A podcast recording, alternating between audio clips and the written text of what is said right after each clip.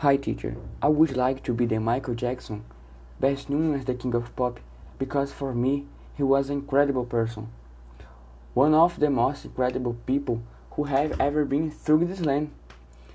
Incredible in his talent because he was a singer, songwriter, dancer, philanthropist, and humanitarian from the United States.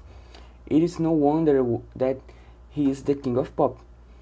It would be gratifying to be him for his inner and psycho beauty, both immensely enormous. His humility makes it seem that there is still hope in humanity. I admire him for having succeeded in life in the midst of so many difficulties. Was a millionaire and helped those who were experiencing difficulties and it's it's one of the things I intend to do in the future.